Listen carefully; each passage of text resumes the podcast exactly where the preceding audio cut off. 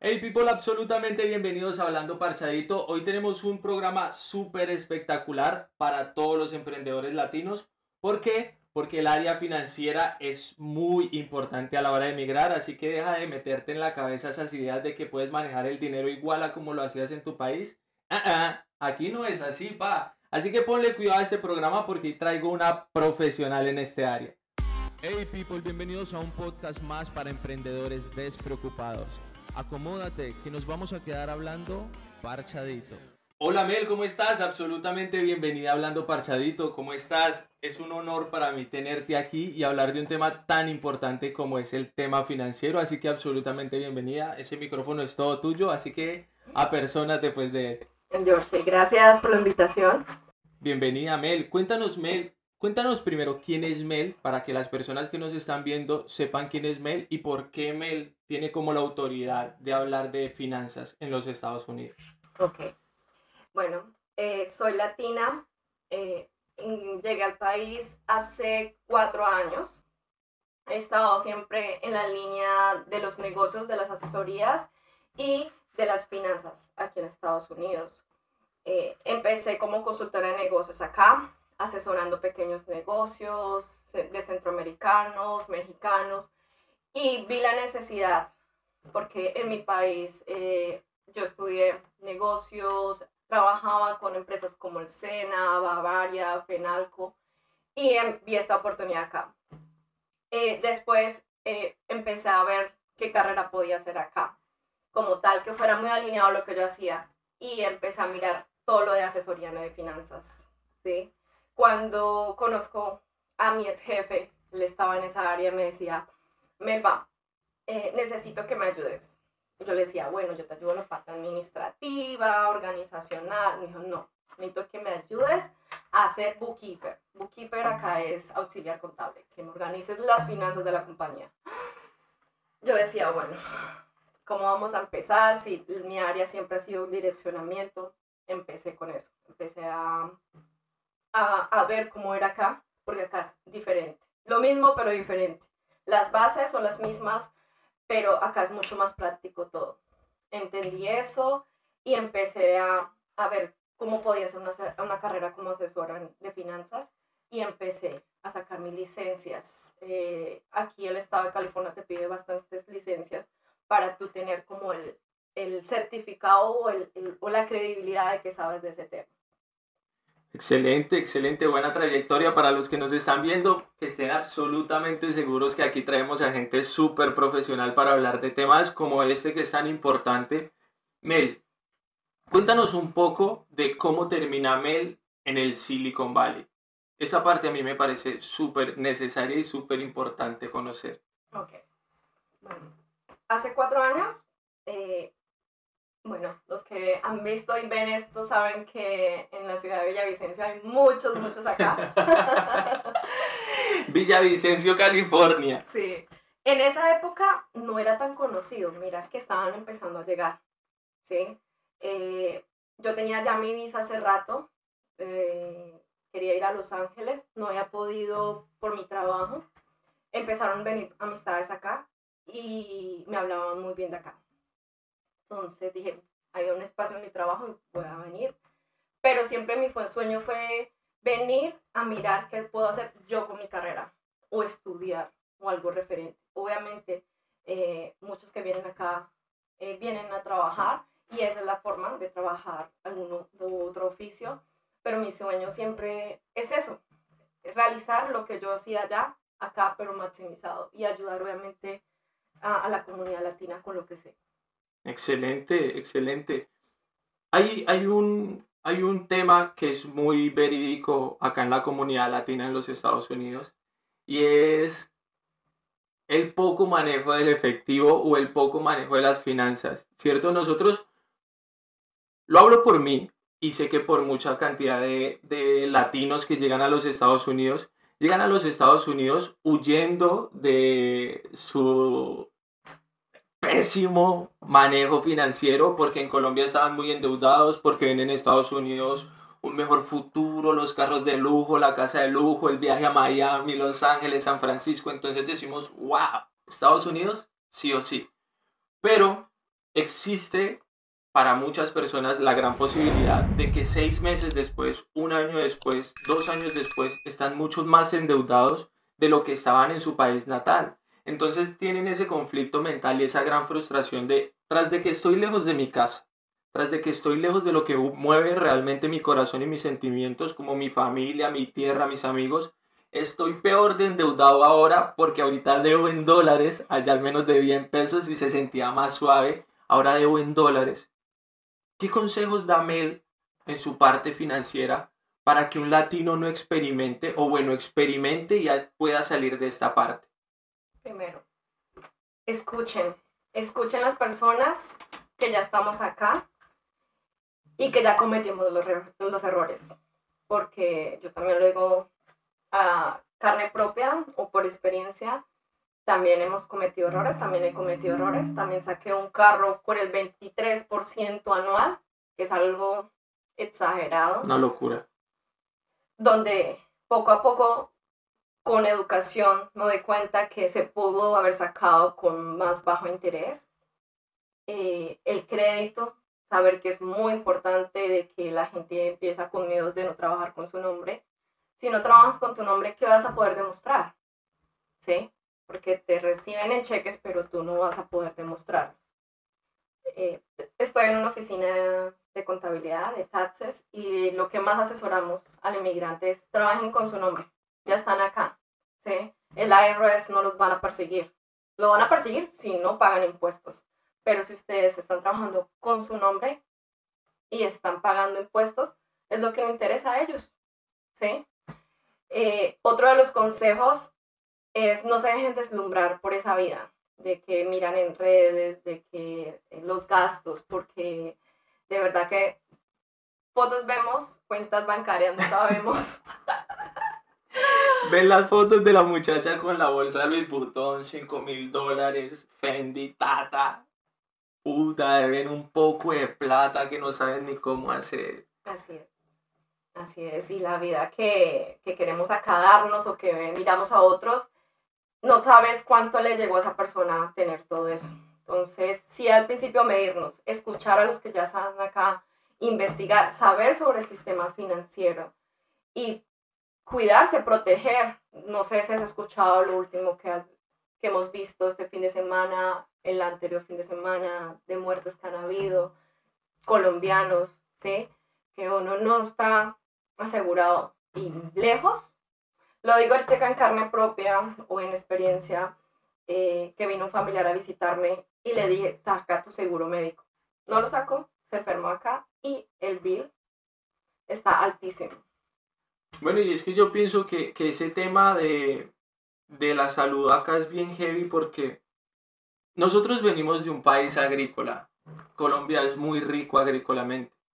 Y si lo vemos, por ejemplo, por el lado de la comida, nos damos cuenta de que Ah, en Colombia no falta la sopita, los frijolitos, el desayuno es caldito de costilla, arroz, huevo, patacona, chocolate, queso y pan. Oh, culo desayuno, ¿no?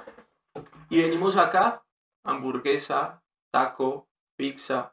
O sea, gaseosas. Gaseosas a lo que marca, o sea, no hay hígado que aguante. Y tras de eso muy seguramente venimos con el hígado cargado porque en Colombia no la pasábamos borrachos a toda hora. Entonces, claro, es muy importante este tema de la, de la, de la salud, ¿cierto? Es muy necesario saber que la salud es muy importante. Con respecto a esos biles caros, ¿cuál es el punto de vista de Mel? ¿Por qué las personas prefieren gastar en otras cosas y no gastar, por ejemplo, en su salud? Bueno, no gastar, invertir, porque no termina siendo un gasto, sino una inversión. Siento que, bueno, todo creo que lo hablamos de, experiencia propia, es porque podemos tener, comprar cosas acá más fáciles que de pronto en nuestro país era más difícil. Un iPhone, ¿sí? Es más fácil, lo tengo acá, a invertir en un seguro de vida o en un seguro médico. Que eso no me va a pasar a mí, porque a mí, si tengo 30 años. Entonces es, es esa cuestión, ¿no? De concientizarse y dejar un lado esa satisfacción instantánea por ver a largo plazo, ¿no? Que eso es lo que nosotros como cultura no lo hacemos. ¿Cuáles son los errores más graves que tú has visto de los latinos acá en Estados Unidos en términos financieros? Los más graves y como los más repetitivos que tú dices, parece eso ya no es algo así alejado, sino que se convierte como en un patrón de una sociedad que actúan prácticamente de la misma manera. El primero, lo que te decía, sacar un carro costoso. Sí, yo sé que es una necesidad, pero es de acuerdo a nos, organizarlos de acuerdo a nuestros ingresos, qué carro podemos pagar. Y yo sé que este país nos puede dar para más muchos lujos, pero ¿cómo estás tú actualmente? Sí. Eh, otro de los errores que veo es ver las vidas de las otras y decir, ah, pero ¿por qué no lo gasto yo? ¿Por qué no como yo restaurante todos los días y todas esas personas lo hacen? ¿sí? Esos son los grandes errores que veo y de la parte de impuestos. Sí, porque veo que gente, no, es que para qué voy a empezar a, a, a pagar, porque es que muchas veces solamente reportando puedes tener más beneficios y sin necesidad de pagar tienes que asesorarte muy bien, porque lo digo yo, yo en mi primer eh, pago de impuestos pagué porque no le pagué a una persona que me asesorara, ¿sí? Porque esto también es de, no es un solo preparador, es un asesor financiero que te diga, mira, estos son mis objetivos, cuéntame algo de impuestos, averigua tú primero, ¿sí? Y ya después, la segunda vez que ya hice mis impuestos, fui totalmente asesorada que no tuve necesidad ni de pagar. Sino pagué, o sea, lo que era. El anterior me dice, no, paga más, paga más. ¿Para qué? Si no tenía que haberlos pagado. Entonces, eso, los errores es como prueba-error. Entonces, esos son los grandes errores que veo. Tú le hiciste bastante hincapié cuando empezaste a hablar sobre los impuestos. ¿Te sientes como hablando de impuestos? Hablemos un poquito de impuestos. Sí, me encanta, me encanta. Estoy en la oficina, ah, tengo un excelente mentor. Todos los días eh, me detalla, me dice, mira, aprende esto, esto, esto, porque nuestra comunidad no lo sabe.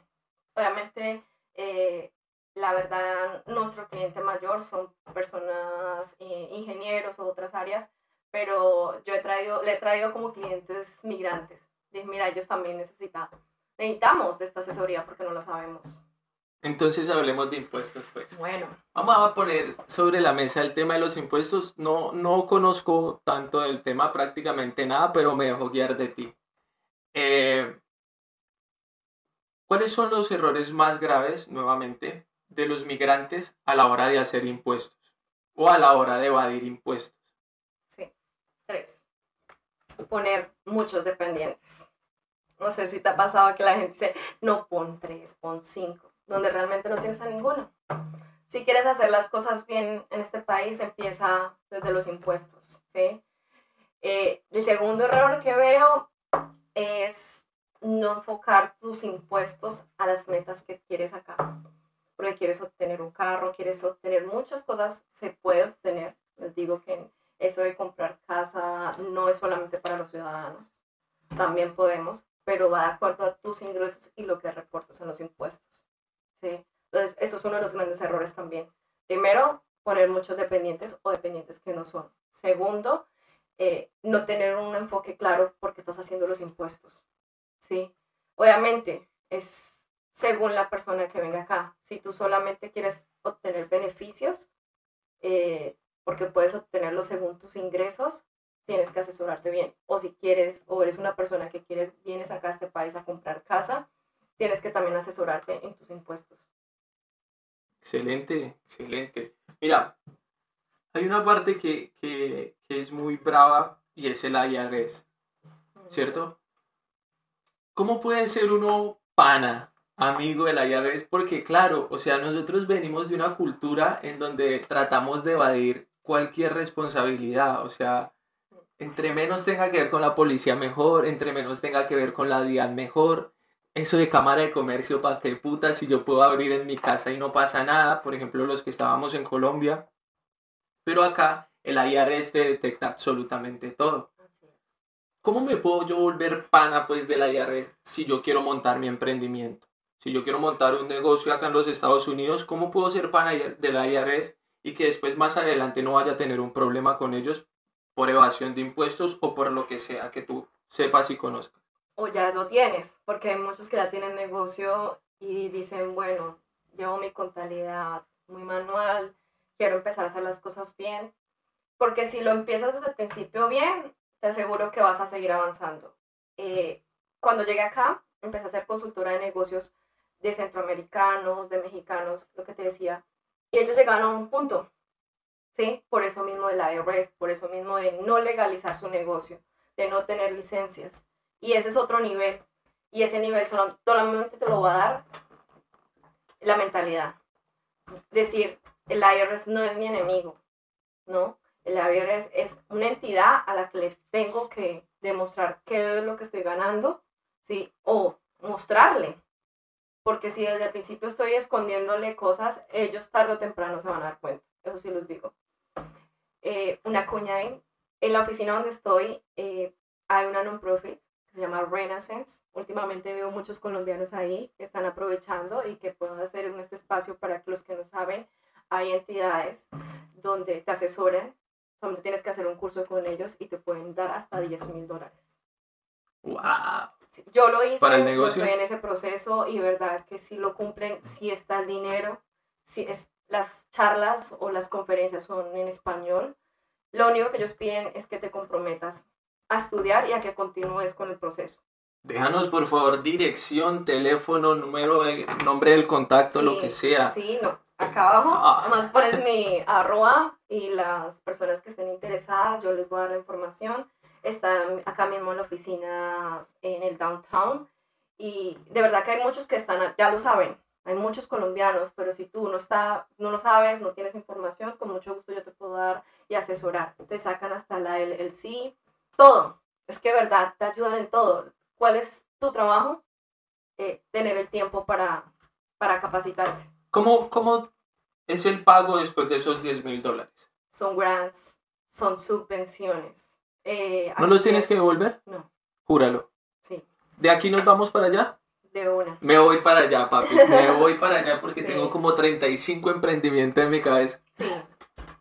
Al principio, cuando yo llegué, yo decía, wow, esto debe saberlo todo el mundo. Eh, lo hacía en el programa que te decía, empezábamos a compartir y ahora que estoy en la misma oficina con ellos, todos los días llegan colombianos y que estoy en ese entorno, dicen, wow, es que los colombianos vinieron a, a romperla. A romperla. Los colombianos tenemos algo muy particular, bueno, la gran mayoría de latinos, pero principalmente los colombianos, ¿no? Los colombianos tenemos esa vaina de que llegamos a un país, nos damos cuenta como el dueño de esta empresa es el agua y a los dos meses queremos montarle la competencia.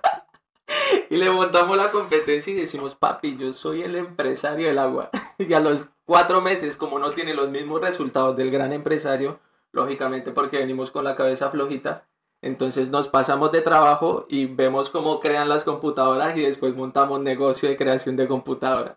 Los colombianos somos una cosa linda, de verdad. Hermosos somos nosotros. Mel, ese programa que estás diciendo está súper, súper, súper interesante, súper bueno. Hablemos un poquito de la inteligencia financiera.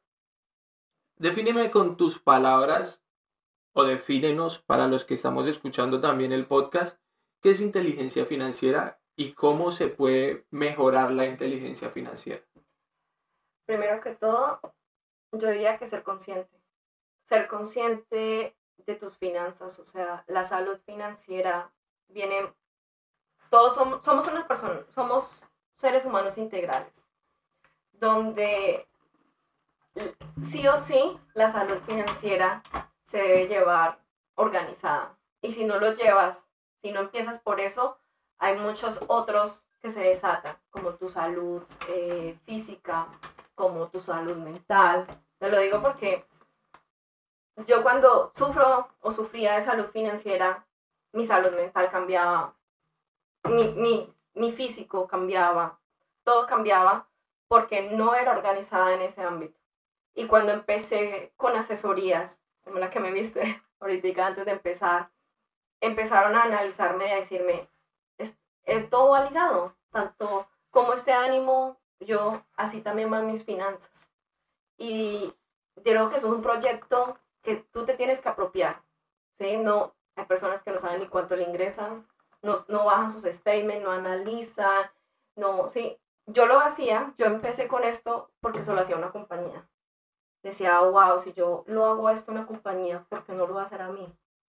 Cuando empecé a hacerlo, yo decía, es difícil hacerse uno mismo un autoanálisis. Empecé a pagar. Empecé a pagarle a otras personas para que me analizaran. Y así mismo me crearan ese hábito de que yo ah, sea más consciente. Mira que yo, gracias a, a unas conversaciones que estoy teniendo hace poco, esto me están recomendando mucho el tema de, de, terapia pues financiera y espiritual y toda esta vaina. Y te lo juro que es súper necesario. O sea, cada vez, por, por, ejemplo, hoy estoy hablando contigo y lo mencionas y cada vez tiene como más eco y más sentido. ¿Por qué? Porque yo tengo libros y yo leo y yo investigo y yo veo videos de, de inteligencia financiera y ta, ta, ta. Entonces tengo algunas nociones, pero no las sé todas.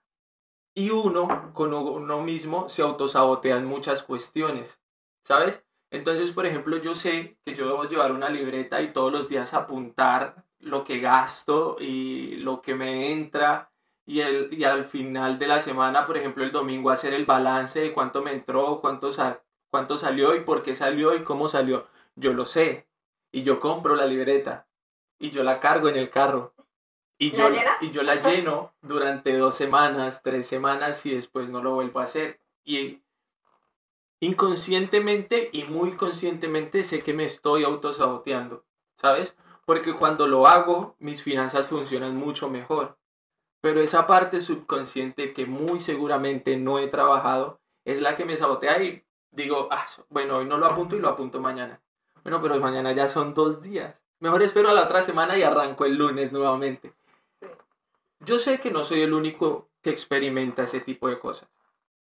Hay muchas personas que experimentan eso, pues porque son patrones de la, de la infancia, temas de crianza, todo este tema.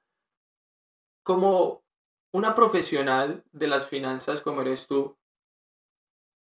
¿qué consejo me darías a mí con respecto a eso que sé que le aplicaría a muchas personas? Busca un socio, busca una persona que te haga un seguimiento. Si es profesional, mucho mejor. No tiene, no tiene que ser yo. Puede ser alguien de Colombia. Yo empecé con, así, con alguien de Colombia. Y sigo con gente de Colombia, porque es mi cultura, porque eh, lo que necesito es un seguimiento a los números.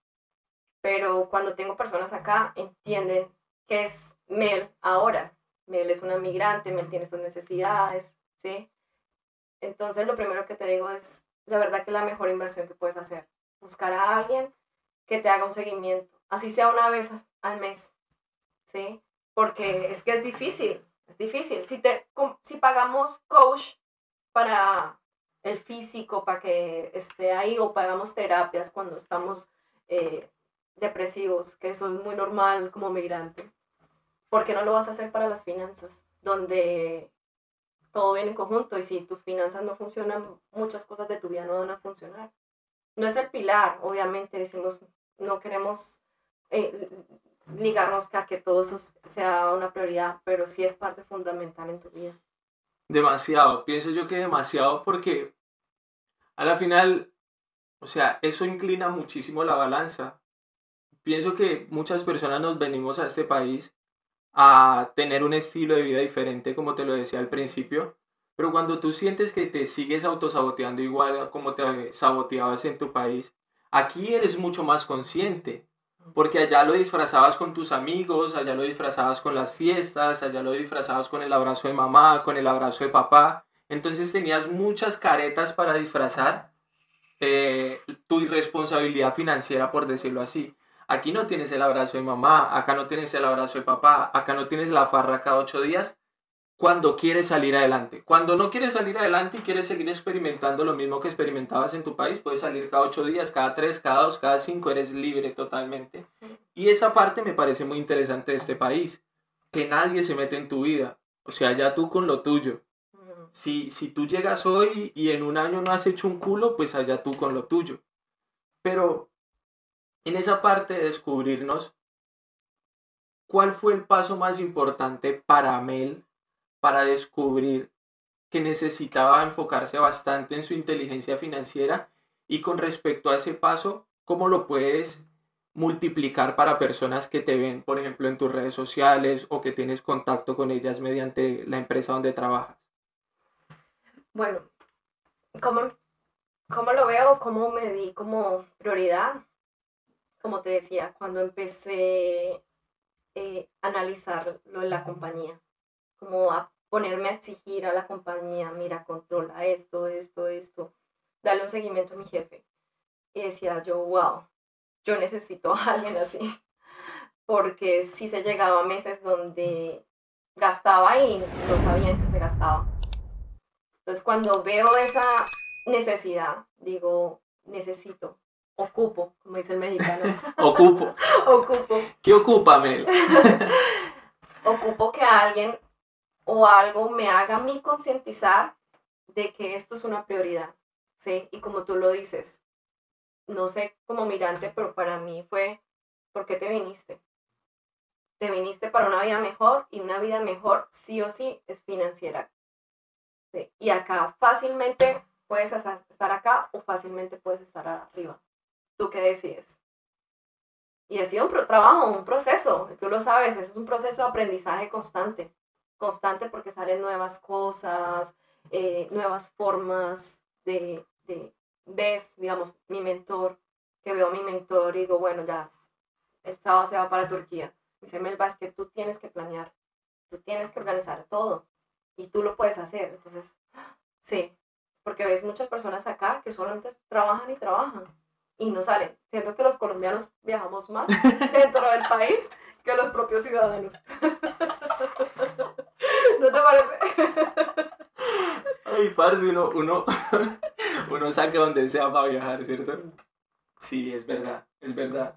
Y uno se pone a mirar para atrás y, y se acuerda del país de uno. No, fue puta, ni, ni al pueblo enseguida salía. Pero aquí, papi, foto en Los Ángeles, foto en Las Vegas, foto en Miami, foto en New York.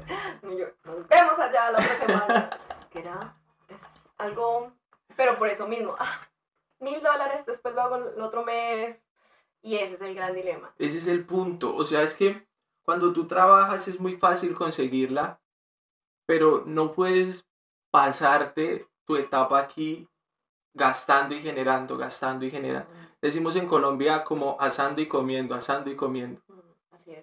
¿Cómo, cómo, qué le podría decir Mel a esas personas que hoy están asando y comiendo, pero que a su vez tienen grandes sueños y grandes metas?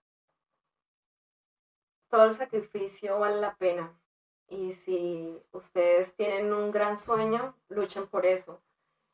Por lo menos para mí, mi gran sueño era comprar casa antes de los 30. Era algo que dije, bueno, si vamos a hacer ese paso mayor, hagámoslo por un sueño grande. Lo hice, fueron años que fueron de ahorro, de donde veía a mis amistades viajar. Y cuando compré al menos para el down payment, dije, wow, sí se puede, pero son sacrificios que tienes que hacer, así sea uno o dos años. Que imagínate, comprar un apartamento así para reunir el down payment, ¿cuántos años no sé en Colombia? ¿Diste, ¿Diste down payment para casa acá? Eh, no, para allá. ¿En Colombia? Para acá sí estoy empezando. Pero para acá sí es un proceso, por lo menos, de organizar tus taxes. Eh, pero sí se puede. Sí sabes que sí se puede. Explícanos cómo se puede. Sí se Porque hay muchas personas que están acá que quisieran comprar su casa. Claro, mi hermana es una de ellas y fijo nos está escuchando. Sí. Esto, ¿cómo, ¿cómo se puede, desde la experiencia de Mel, comprar casa nosotros como latinos que tal vez no tenemos papeles? Mito, mito. Uno de los mitos que dicen es, no puedes porque no tienes papeles. Falso, falso. Tienes que primero asesorarte. Cuando tú tomes la decisión que quieres comprar casa, nada te va a detener. Eso sí lo tengo acá claro. Tengo amistades que en menos de tres años ya tienen casa. Obvio. ¿Oh, really? Obvio, dicen, no, en California no se puede. Obvio, pues obviamente en esta área te va a salir más costoso, pero hay zonas como Texas, Houston. Ella compró en Houston y ella me ha compartido con ella y ella dice, bueno, hay errores que cometí, pero por lo menos lo hice. ¿Sí? Entonces es decirles a, a esta comunidad que sí se puede, que no les dé pena, no les dé miedo pagar impuestos porque se va a ver retribuido a largo plazo cuando quieran adquirir un préstamo. ¿sí? Asesor, asesores en bien, tanto, esto es como cuando a ti en Colombia te dicen al abogado, al contador, al médico, hay que serles sincero. sea, el asesor financiero que consigan, sean muy sinceros con qué gana, qué gasta, porque esa misma persona les puede ayudar para comprar casa. Yo tengo una gran pregunta ahí. Uno de los sueños más grandes de las personas es comprar su propia mm. casa. Yo pienso diferente, pero esa pregunta sé que le puede interesar a muchas personas. Tú como asesora financiera, ¿recomiendas la primer casa que se compre sea de uso propio o para rentar? Por ejemplo, acá se utilizan mucho los multifamiliares. O ¿Qué, ¿qué, ¿Qué aconsejas tú? ¿Es mejor comprar la casa para mí y lo que me decimos nosotros, o sea, lo que, lo que voy a pagar de arriendo, mejor lo pago para mi casa y sé que estoy teniendo mi propia casa? ¿O es mejor esa primera inversión inmobiliaria hacerlo en algo que me genere rentabilidad? ¿O qué piensas tú? ¿Qué pienso yo? Eso es también como algo personalizado, ¿no? Porque es según la persona. Pero para mí, inicialmente, si es algo como duplex, algo donde pueda vivir yo y pueda sacarle provecho. ¿sí? Eso no, como te digo, eso también es con asesoría, ¿sí? Porque no es como lo estamos haciendo o como hacen acá, que sacas tu casa y rentas a 10, 15 personas. no, puedes hacer eso mismo ahorrando, teniendo tu espacio con pocas personas y pagando tu propia casa. También se puede, ¿sí? Y es una buena estrategia, no creas. Hay personas que no, que dicen, no, así sea el mayor sacrificio que sea, pero yo voy a vivir solo porque no me aguanto con personas. Entonces, sí es según la necesidad de la persona, ¿sí? Porque la persona dice, no, yo prefiero trabajar más que no vivir con personas para pagar mi casa. Y hay personas que dicen, bueno, voy a sacrificar dos, tres años viviendo con personas, pero me va a hacer un pago considerable a mi casa. Y si puede. ¿sí? claro. Pero económicamente, obviamente, si comprar una casa donde tú vivas, eh, mejor que sea independiente tu área y las otras áreas sean divididas para otras personas. ¿Se puede? Sí, sí, yo, yo por ahí he escuchado que cuando tú quieres, o sea, cuando tú compras tu propia casa, no sé qué tan cierto sea, pero yo te voy a traer lo que he escuchado de TikTok. Entonces acá tú dices, mito o realidad. Que cuando uno compra la primera casa, si lo compra para una sola unidad, o sea, para mí solo, para comprar la segunda vivienda es un poquito más complejo porque te tienen que subir no sé qué vaina para comprar más inmuebles, o sea, como un duplex que es mucho más fácil que tú compres un duplex y después te presten para una casa de una sola unidad. Sí, sí, es verdad. Entonces, es, o sea, hasta, hasta matemáticamente, por así decirlo, es mucho mejor endeudarse primero para, para algo que tenga, por ejemplo, tres unidades de vivienda y después con esas tres unidades de vivienda eh, refinanciar y comprarte tu propia casa. A tener tu propia casa y después querer comprar algo de tres viviendas. ¡Wow! TikTok ¿Sí? sirve. ¿Sí, sí? Ah, TikTok en mi universidad, en muchas cosas. Sí, es una buena estrategia. ¿Pero es really o es mito? Es verdad, es verdad. Hay una, una serie ahorita Netflix que te la recomiendo, Cómo ser millonario. Oh. ¿Sí la has visto? Muy buena. Ah, buenísima. Muy buena, muy buena, muy buena. Pro. Demasiado. sí, y se puede. Es que hay tantas estrategias acá que se puede. Que nosotros lo estamos viendo en TikTok, yo por lo menos en la oficina veo como ellos hacen esas negociaciones, yo digo, wow, todos tenemos que saberla, ¿sí? Y no solamente estando en áreas o con mentores, es que está la información ahora, no, podemos, no tenemos excusa ahora. Bueno, yo, yo pienso que las redes sociales tienen, tienen algo extremadamente particular y es que como son tan libres, o sea, tú eres... Eso es como la vida, después que Dios nos dio como libre albedrío, todo el mundo tiene libre albedrío en sus redes sociales. Entonces tú decides cómo pierdes tu tiempo scrolleando. O sea, tú decides si pierdes tu tiempo scrolleando viendo culos de viejas. Tú decides si pierdes tu tiempo scrolleando si eres mujer. si eres mujer viendo chismes o viendo el cispac perfecto de manes que jamás en la vida vas a tener a tu lado. De verdad, o sea... Ay, las mujeres hacen eso. ¡Oh! ¡Wow! Esto es... Yo creo que las mujeres miramos más mujeres. Para decir, uy, esta que tiene, esta que se hizo. Más que hombres. Fijo está con un narco. Uy, esa desgraciada, ¿de dónde va a sacar bajo operación? Pero, pero es cierto, o sea, tú, tú decides cómo pierdes tu tiempo o cómo inviertes tu tiempo en las redes sociales. A mí no, no me siento como el, el super putas, pues, pero a mí me gusta instruirme en las redes sociales. Y yo sé que tú scrolleas mi TikTok y vas a ver ese tipo de contenidos. ¿Por qué? Porque es mucho más interesante. O sea, yo prefiero acostarme acá y ver televisión y verme, no sé, un documental, un lo que sea. No me hace mejor ni peor que otra persona. Cada quien es libre de perder su tiempo como lo quiera perder o invertirlo como lo quiera invertir. Pero pienso que eso también es algo que nos falta a nosotros los latinos. Sí, como en organizarse para, para estos tiempos. Es que también debíamos programar eso. O sea, si yo quiero cambiar mi situación financiera, tengo que apropiarme. Y así sea una hora que pueda ver, así sea semanal. ¿sí? Pero si veo una hora semanal de contenido valioso, que hay muchísimo, va a cambiar en algo. Por ejemplo, hablando parchadito. Ah, obvio.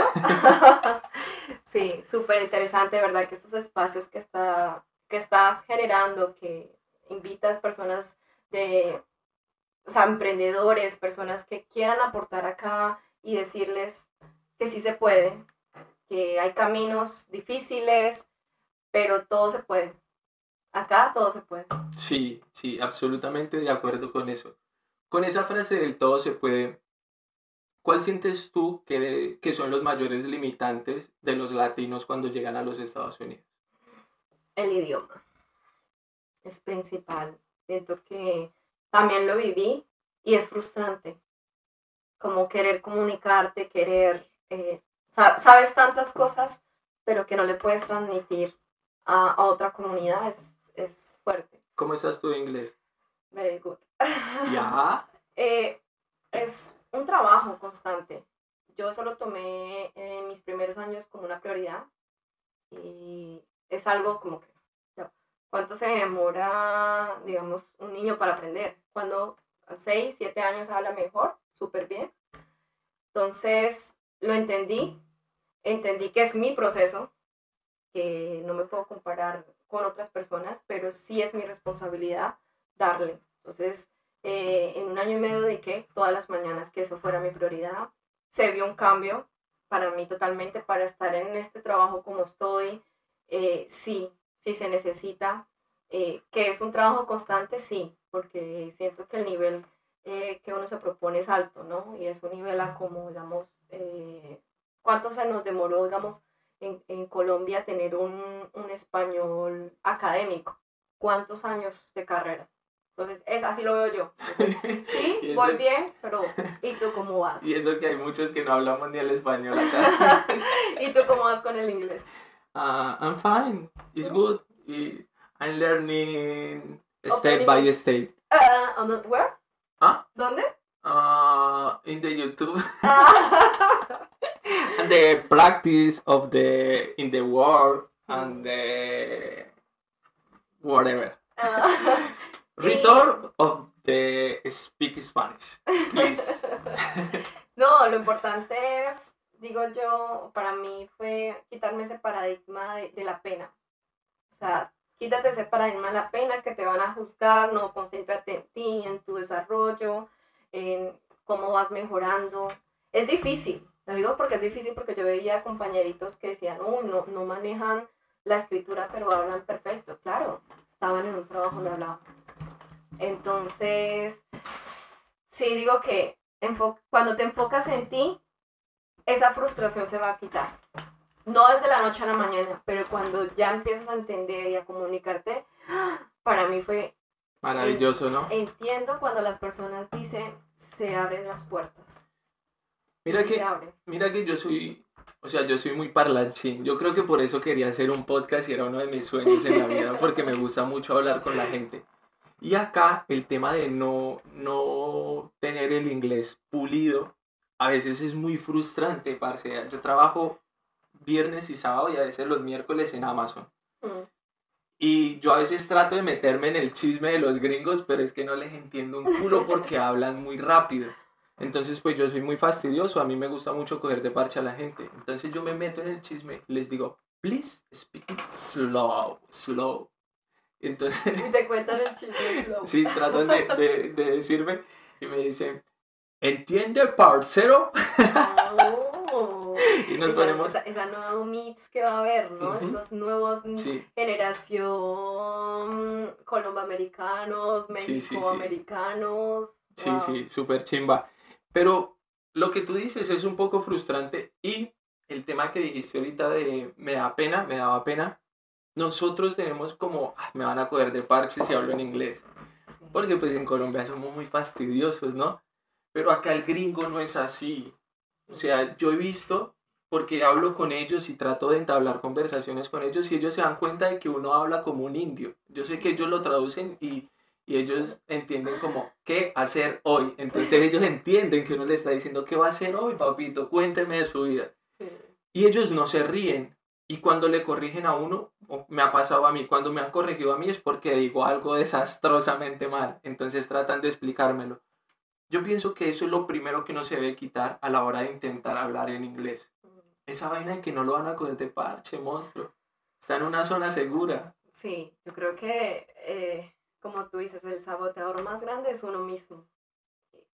He entendido cuando, obviamente, en mi trabajo me tengo que rodear con personas diferentes y cuando veo latinos que son ingenieros, que trabajan en Google, Amazon, y cuando los veo y los, los escucho hablando en, en inglés, yo digo, wow, no tiene nada diferente a como yo hablo, porque el acento es tu acento, es un músculo, es algo que ya no va a cambiar.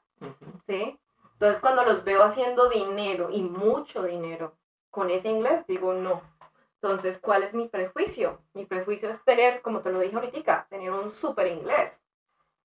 O ¿Pa' sea, ¿para qué? Si yo veo a mis amigos que hacen dinero con el inglés que tienen y son ingenieros, pero ellos dicen, Melba, con esto me entienden.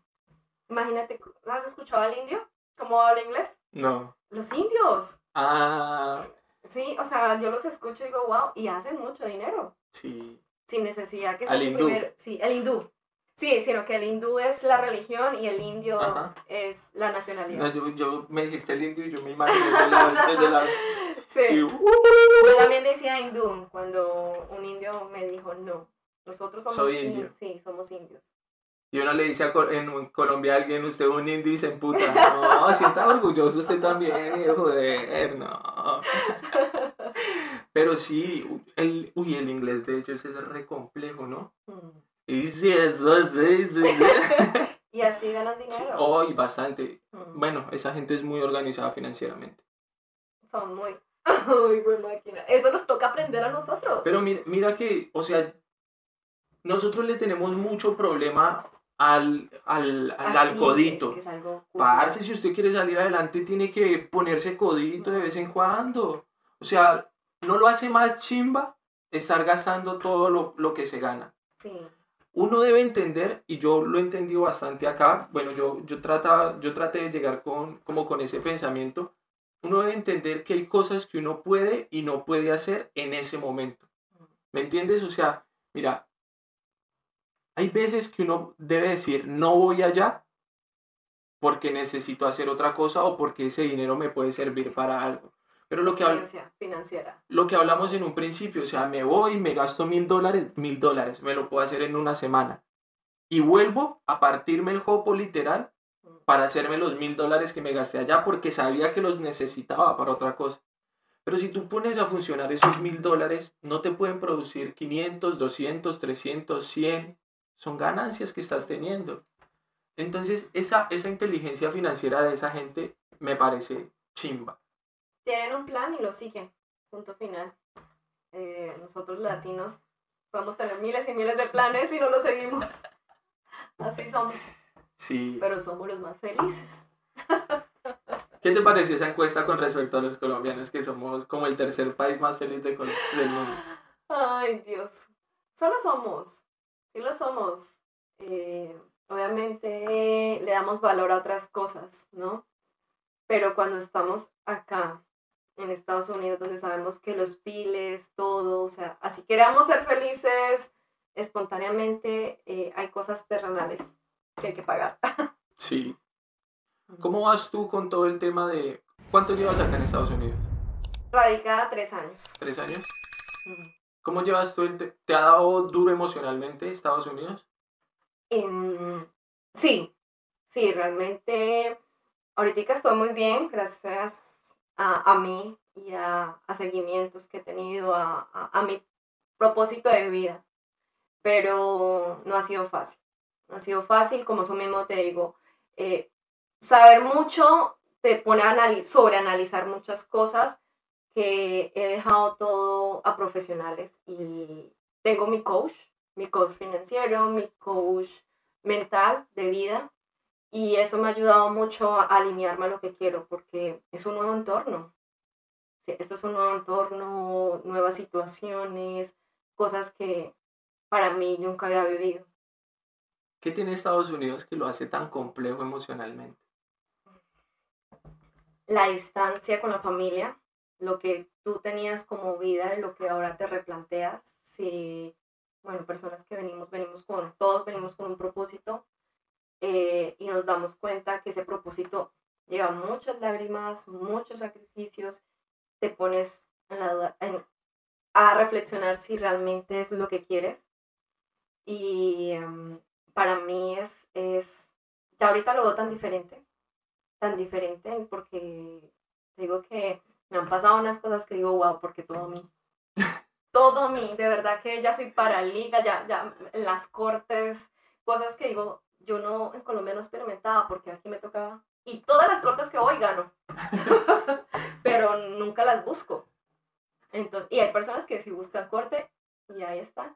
¿Qué es buscar corte? Buscar corte es estar en situaciones donde hay demandas. Este país es de demandas. Entonces, cuando hay tantas situaciones, dices tú, una de dos, o me afijo o enfrento la situación. Que eso es otra de mis, de mis áreas que he aprendido mucho de migración, de cortes, de real estate, de vivienda y contratos. Y es por el entorno que, que me ha tocado presentar de racismo. He presentado racismo. ¿Te han hecho racismo a ti? Sí. Eh, vivíamos en un condominio donde habíamos casi 10 apartamentos de colombianos y mexicanos y a todos nos pidieron. Sin razón, sin, ¿sí? Y todos se fueron como los días. No, yo no quiero problemas. Yo le dije, no, es que en este país es diferente. Yo estaba estudiando rural estate. Yo le dije, no, no, acá nos cuidan muchísimo, la, California es de los, de los estados que más controla que haya racismo, la gente no creía. Y yo estuve hasta el final, hasta que dije un momento, ya no hay necesidad, porque así yo, eh, la ley me permite estar en una vivienda, eh, ya el manager no quiere que estés, entonces tú decides, lo impones o vas a otro lado y buscas mejor tu tranquilidad. Y a la final la tranquilidad inclina sí, no, no, hay, no hay precio la tranquilidad. No hay ¿Qué ha sido así, estás diciendo sobre esos temas, qué ha sido así lo peor que te ha pasado? O sea, que tú digas, urrupleta esto, ¿por qué me pasa? Mm, violencia doméstica. Violencia doméstica. Llegar acá y conocer a una persona que no sabía, no conocía, yo no conocía las drogas y me camuflaba, sabía cómo yo era pues tan recta entonces, esa situación. Entonces, hace como ocho días que, que posteé y que hablaba del tema de Alejandra Romero, que decía, eh, ah, ¿por qué ella no se dio cuenta? ¿Por qué no lo amenazaba? Cuando uno es víctima de eso, te lo aseguro que uno no se da cuenta. Pero cuando uno ya es sobreviviente, dice, uff, qué valiente fui al salir de esa situación. ¿Qué fue lo que te hizo tomar la decisión? O sea, ¿qué fue eso, ese punto de inflexión que pasó para que tú salieras de esa situación? Que no tenía familia acá, que nadie iba a hacer por mí, que ya me estaban ahorcando y que si yo no actuaba iba a morir. ¿Hasta allá fue? Hasta ahí fue. Entonces sabía que después iba a ser peor y que no iba a contar la historia. Entonces decidí tomar acción Y obviamente el red de apoyo cuenta mucho. El red de apoyo son, digamos, si sea una amiga que me diera el valor, una roomie, con eso dije, tengo a alguien, porque no tenía mi familia. Yo pienso que, que todo ese tipo de cosas son, son muy complejas porque está uno lejos de todo, ¿sí o qué? O sea, uno se siente lejos como de, del núcleo de protección, exactamente, y se siente muy vulnerable.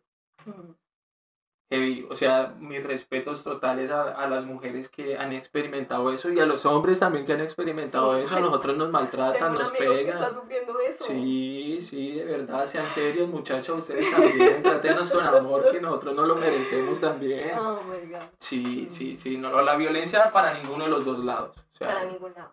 Para ninguno de los dos lados. Aparte de, de este episodio, ¿qué otro episodio dices tú? Como, uff, esto también me marcó. Eh a raíz de eso, eh, obviamente, eh, como la vivienda, que se iba a hacer con la vivienda, el manager era amigo de él, entonces fueron muchos pleitos porque pues no sabía yo qué hacer y pues hay leyes donde te protegen, pero tú no lo sabes. Entonces las personas te lo tienen que decir. Entonces fue como un proceso de, de entender que eh, así seas inmigrante, nadie puede pisotearte porque tienes derechos también acá. Entonces también fue como todo lo que se desligó de eso. Pero ahorita digo que es mi gran maestro. O sea, siento que cada reto como eso me hizo tan fuerte acá que digo, bueno, si no me hubiera pasado eso, no, no estaría acá ahora. O sea, no tendría esa valentía, esa seguridad, todo lo que tengo ahora. A la final tú eliges ser víctima o protagonista de tu historia. Exacto. ¿Y me lees protagonista o víctima? No, protagonista. 100%. Para los Oscar. situación es situación. Pase lo que te pase. Entonces tú decides. E, es un proceso. Un proceso que yo le dedico una hora a la semana de, de reflexión de lo que me está pasando. Y de verdad que ha cambiado mucho. Yo digo que sin ese espacio que le doy, ¿qué sería de mí? ¿Cómo organizas tu semana con respecto al tiempo? Bueno, eh, doy una charla de eso. sí, sí, sí, sí. Eh, como te digo, estoy en una non-profit, hablo de diferentes temas eh, y de verdad que la cultura, bueno, nosotros no tenemos ese tipo de organización y que es difícil llevarlo, como tú dices, llevo una, dos, tres semanas, pero lo importante es que seas constante, o sea, que estés y eh, domingo, como dices tú, el domingo es un momento de replantearse y al menos una o dos horas de decir, bueno, eh, y más si uno es un emprendedor. Eso es heavy, ¿no? Más si es uno emprendedor porque al menos tienes un trabajo y sabes a estas horas, y, pero cuando estás totalmente dedicado a tu proyecto, ¿a quién le vas a dar pleitesía? ¿A quién le vas a decir eh, rendir cuentas? Tienes que ser tú mismo. Es que yo pienso que esa parte es la más difícil, ¿no? Muchísimo. Porque, bueno, lo respeto plenamente, pero al que le gusta ser empleado, pues sabe que hay alguien encima de él mandándolo y diciéndole, vea, usted tiene que hacer esto, tiene que hacer esto, porque no hizo esto, porque no hizo aquello. Pero cuando uno está emprendiendo, uno dice como, ah, me relajo, soy mi propio jefe. Sí, es muy, muy Papi, duerma de más, gaste de más y verá que el negocio lo siente, pero lo siente poderosamente. Sí, muchísimo, muchísimo. O sea, si te pones en una meta en un mes, y descansas, no, no, organizas tu horario, en ese mes te vas a dar cuenta que no, no adelantaste, no está nada alineado a tus proyectos, porque una cosa es hacerlo, plantearlo, otra cosa es ejecutarlo, o sea, que este, día a día estés haciendo eso por ese proyecto. Sí, totalmente de acuerdo. Otra pregunta importante, Mer. ¿Cómo manejas tú tu parte de las finanzas? O sea, ¿qué, ¿qué estructura, qué organización tienes que tú le puedas decir a las personas que nos están escuchando como, mira, si tú te organizas así, pues, o sea, no te prometo el éxito porque obviamente no te lo prometo, pero muy seguramente te sentirás mucho más organizada. Bueno, como yo empecé en la compañía y digo, cómo lo empecé a ejecutar, saca una tarjeta de crédito a tus gastos, que tú lleves todos los gastos en una tarjeta de crédito, de débito, tengas tus ingresos y antes de que termine la facturación pagues todos tus gastos bajas y descargas todo tu statement y empiezas a analizar y a ver en qué estás gastando, ¿sí? y hazte tu presupuesto. Es que lo ideal es que antes de que empiece cada mes digas tú, tengo 200, 300 para gastar al restaurante. ¿Sí? Y cumpla ese tope. Porque lo más difícil es nosotros ponernos el reto de nosotros mismos ser el límite. Puede que una persona que te esté escuchando diga, sí, muy bonito y todo, pero ¿cómo puedo sacar una tarjeta de crédito? Hay muchas formas. Si ya tienes una cuenta de débito, una llave en tu registro, es más fácil. Pero si no, hay tarjetas prepagadas donde tú das 200, 300 dólares y, y es tu propio dinero y ellos van viendo tus pagos y así te van soltando más dinero. Es la forma más fácil de empezar. Y hay que empezar. Si ya estás acá, empieza con eso con esa tarjeta. Hay mucha gente que le tiene miedo a las tarjetas de crédito, pues por todo lo que mm. vivimos en nuestros países. Pero las tarjetas de crédito son un buen amigo, un buen aliado acá en Estados Unidos. Si las sabes utilizar. Solo si las sabes utilizar. De verdad que antes, dices tú, TikTok, tres videos, tarjeta de crédito, cómo usar. Y, y, y, tiene muchos beneficios, muchísimos. Yo tengo una donde me dan 50 dólares mensuales de, de Sí. Eh, sacas esa, hay una cuando empiezas, te dan 200 dólares para que la utilices. Esa me la dieron a mí. Tienes 18 meses. Cero de eh, por ciento de interés. Hay muchas opciones. Yo la que yo tengo es por mil dólares. Y, y, la, historia, la puedes aumentar. Y la historia es súper chistosa, me ponle cuidado que la historia de esa tarjeta, yo llamé al banco y yo les dije, ve, a mí me están llegando un poco de cartas a la casa de que aplico para una, para una tarjeta de crédito pura paja, no me había llegado ni una. Que aplico para una tarjeta, pero vea, lo que pasa es que yo en mi compañía estoy muy ocupado y no tengo tiempo de ir al banco. Entonces me dijo la muchacha, no, tranquilo, señor, no se preocupe, yo primero que todo, joven, no, no, no me envejezca, pues. Esto, me dijo, tranquilo, mira, vamos a hacer esto, esto, vamos a revisar, ta, ta, ta, ta, ta. Y pues claro, yo estaba trabajando en Amazon, pero yo tenía mis, mis audífonos puestos y mientras trabajaba iba hablando con la muchacha me hicieron un poco de preguntas y a la final me dijo, sí, claro, aplica para esto, aplica para una tarjeta de mil dólares, ¿la quiere? Y yo, excuse me. Pues por su pollo. A los cuatro días la tuve en la casa. Pero, o sea, literal, a los cuatro, bueno, yo tengo Banco de América. A los cuatro días la tuve en la casa y esa, y esa tarjeta me devuelve el 3% de las, de las compras que yo haga eh, de gasolina. Sea, yo literal la utilizo solamente para tanquear. Solamente la utilizo para tanquear y mensualmente me devuelven como 12 dólares. Pero tengo 0% de interés durante 18 meses. Los... También las puedes utilizar para restaurante, que te dan un porcentaje. El 1%. 3% en gasolina, 1% en restaurantes y 1% en cualquier otro tipo de compra. 18 meses 0% de interés. Y cuando gasté el, el primer cupo de mil dólares, me devolvieron 200. Así es. Y eso no lo sabemos. saquen tarjeta. Llamen al banco y díganle que ustedes están cansados de que les... No vayan a ir personalmente porque lo cogen en la mentira. A mí me tocó fue llamar. Yo llamé. Yo fui directo y me dieron una de 2000. ¿De 2000? De 2000 sí. voy a llamar y voy a decir, vea, a mí me dieron una de 1000 porque a mí le dieron una de 2000. no, pero ya viendo una continuidad de tu pago te pueden aumentar. Realmente el problema no es la tarjeta, ya vemos los beneficios, es cómo las utilizo. De verdad, para crear un buen crédito hay que tenerlas, pagarlas al mismo, el mismo mes. O sea, para que vaya subiendo tu crédito. No todo, pero sí, sí la mayoría. Entonces tu crédito, tengo más de 700 mi crédito. por esa tarjeta. ¿En serio, men? Sí. Es que la tarjeta es un buen aliado. Mejor que sacar un carro. Es mucho mejor. Pero es que sacar un carro es... No sacar... Acá sí. Sí, pero ¿qué tipo de carro? ¿Cómo me vas a dar? Bueno, sí, eso también es importante. Esa, esa pregunta es muy necesaria. Mm. Porque nosotros muchas veces nos endeudamos con el carro de los sueños de nosotros. Parce, este carro en Colombia el jamás. El vendedor juega con nuestros sentimientos. ¿Cómo fue el proceso de generar tu carro? Yo ya había investigado he mirado los precios, eh, ya tenía un ahorro y dije, bueno, quiero este carro. Entonces, cuando empecé a ir, eh, la verdad que yo no, yo allá en Colombia no es así, pero el vendedor tiene el trabajo de que ese mismo día salgas con carro.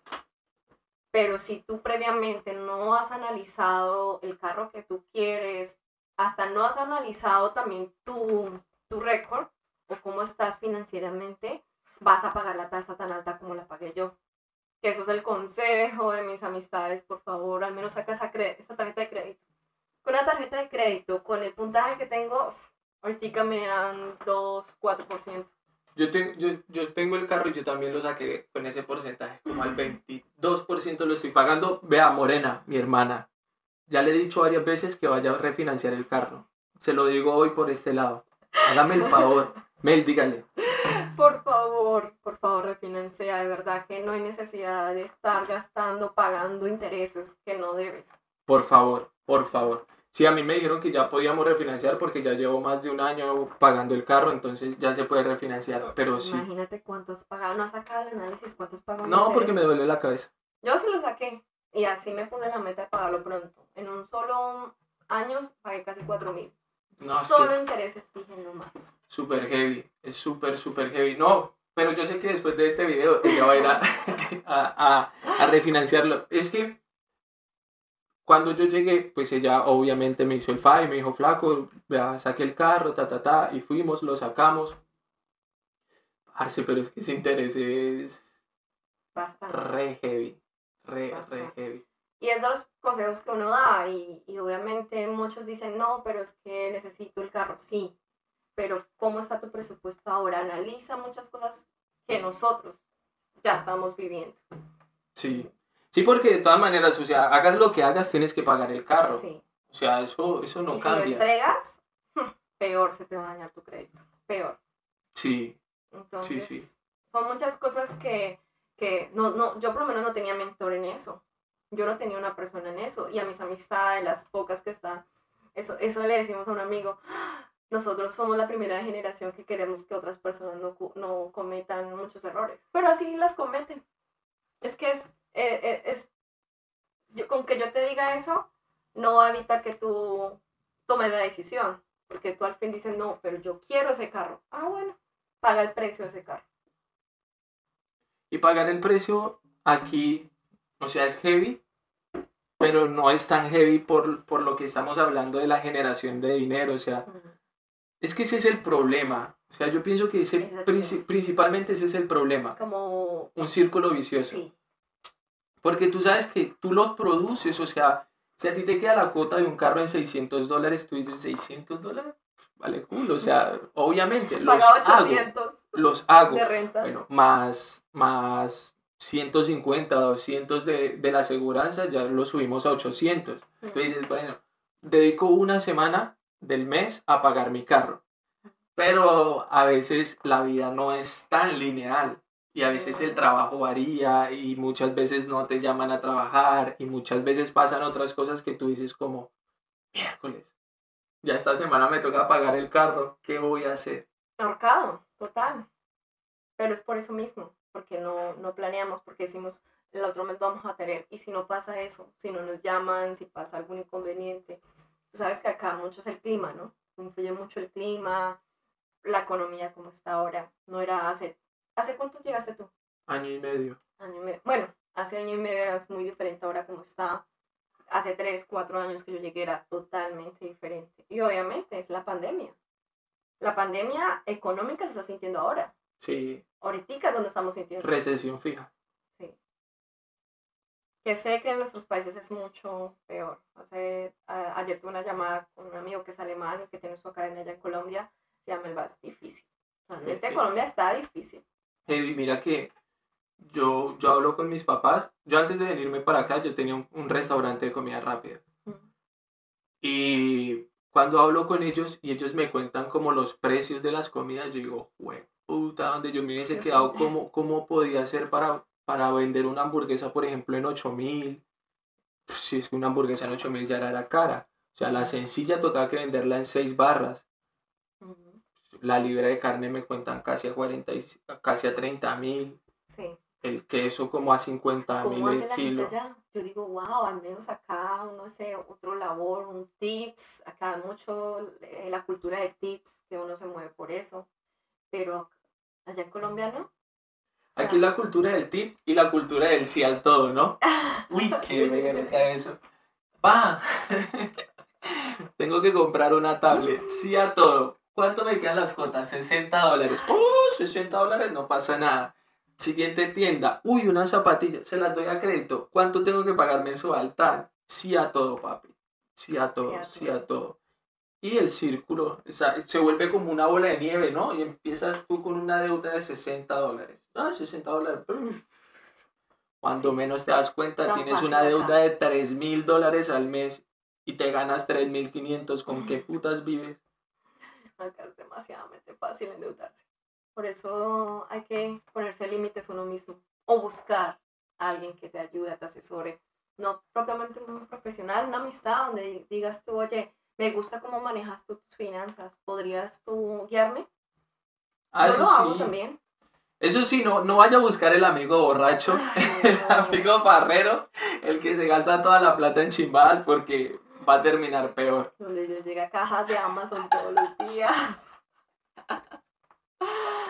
Uy, la gente sí compra aquí en Amazon, ¿no? Mm, Bastante. ¡Ah! Es un Increíble. vicio.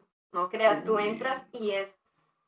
Eh, un amigo que trabaja allá me dice: No, Melba, pero es que el algoritmo te, te muestra algo que a ti te gusta. Peor era que no te mostrara algo que te gusta, que no te gustara. Y yo le dije: Pero es que es.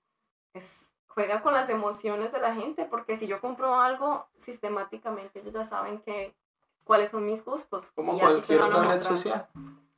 te lo van a mostrar, a mostrar y, y de verdad que tú solamente por entrar terminas comprando. Mira que yo, yo que reparto así cajas de Amazon, a mí me pueden mandar todos los días que trabajé por la misma ruta y siempre entrego en las mismas casas.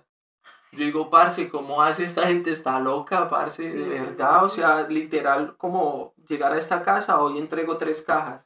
Y tal, me toca el otro día por la misma ruta y vuelvo y entrego dos. Yo, esta gente, ¿qué es lo que está haciendo? Increíble. Sí, Sí, y es mismo esto que hablamos desde el principio, la educación financiera que tienes que manejar. ¿Capitalismo o consumismo? Ah, de las dos. Pero sí, es algo que si no lo sabes manejar, es fácil hundirse. Como un vicio, Sí, es un vicio. Sí. un poco de vicioso acá. Sí, de una u otra cosa. Mel, ¿qué tal te ha parecido hablando parchadito? Increíble, muchas gracias. Muy cómoda. Yo estaba Sí. un poco nerviosa, dije no, pero bueno, no, súper agradable. Gracias por esos espacios. De verdad que puedan, ojalá vean el contenido de mucho valor. Si estás llegando acá, si ya llevas tiempo y sabes que tus finanzas no están mejorando, de verdad que in- información valiosa como la que da George acá, interesante. Eh, no, y ya sabes, cualquier persona que necesite asesoría totalmente gratuita. Oye, pero de fijo, voy a ir allá donde lo que tú dijiste. Sí, y, lo- y los que quieran emprender y necesiten, vea, escriben en el podcast, Mel también puede leer los mensajes y ahí están totalmente ready para todo este tema. Mel, muchísimas gracias por estar No, aquí. Esto se llama hablando parchadito porque es así, hablando suave, es así. Mel llegó acá y me dijo, bueno, ¿cuáles son las preguntas? Pues, it easy, deja que todo fluya, parchadito, parchadito. Sí, claro. ¿Sí ves? Es, es bacano, pues estamos hablando de un tema que te gusta a ti, que lo manejas perfectamente. Entonces, pues yo de verdad estoy súper, súper, súper agradecido contigo y quisiera que antes de finalizar nos dejaras como tus redes sociales, número de contacto si tú quieres o si solamente pretendes por las redes sociales está perfecto y que nos dejes un consejo así súper, hiper, mega financiero para las personas que están viendo este episodio. Bueno, eh, mis redes sociales es arroba Mel Hernández Consultor, tanto en Instagram como en Facebook. Eh, mi número de celular es 650-554-0639. 650-554-0639. Me pueden encontrar en la oficina, me escriben, la oficina la tenemos en el downtown, donde te digo que está todo lo de Renaissance, eh, temas de contabilidad, temas de todo lo de seguros, financieros. Ahí van a encontrar mucha información valiosa. Y no sé, ¿qué más? Yo bien, ¿y tú cómo vas? no, ya Perfecto, el consejito, el consejito ahí financiero para, para las personas que están emprendiendo o que quieren emprender. Eh, si estás emprendiendo, entre más rápido tengas la información, de verdad que es el tiempo mejor invertido es buscar las personas que ya están donde quieres estar. ¿sí? Entonces, si ya tienes un restaurante y ves em, una persona que sea de acá y que ya tenga todo establecido, acércatele, dile, mira, este es mi proyecto, ¿qué consejos me darías? ¿Sí? Yo sé que muchos es como la parte de legalizar. Entre más rápido organices tú tu parte legal, IRS, va a ser mucho mejor para ti. Entonces, ese sería como mi consejo. Busca mentores. Siempre busca mentores para las áreas que quieres mejorar. Excelente consejo. People, esto ha sido el episodio 27 de Hablando Parchaditos. Muchísimas gracias por estar aquí con nosotros. En esta oportunidad tuvimos a Mel Hernández, una hiper mega profesional en todo el tema de las finanzas. Así que, people, de verdad, deja de ver el IRS como tu enemigo. Eh, haz las cosas al derecho. Ya los errores que hayas cometido en tu país, ya los cometiste en tu país. Empieza de nuevo. Aquí tienes una hoja totalmente en blanco para que escribas y escribas tu propia historia en un país diferente. Entendemos porque, al igual que tú, estamos lejos de nuestras raíces y de nuestras familias. Pero eso no quiere decir que vayamos a hacer las cosas igual a como las hacíamos cuando estábamos en nuestros países natales. Así que, people, si te gustó este episodio, suscríbete, déjanos un comentario, dale like, compártelo. Si no te gustó, dale dos veces dislike, que yo voy a entender por qué no te gustó. Y nos vemos en el siguiente episodio de Hablando Parchadito con algún otro emprendedor super chimba del Silicon Valley. Recuerda siempre, people, que te hablo Georgie Calderón, Georgie con Y de yuca, y como esa misma yuca, people, me les abro.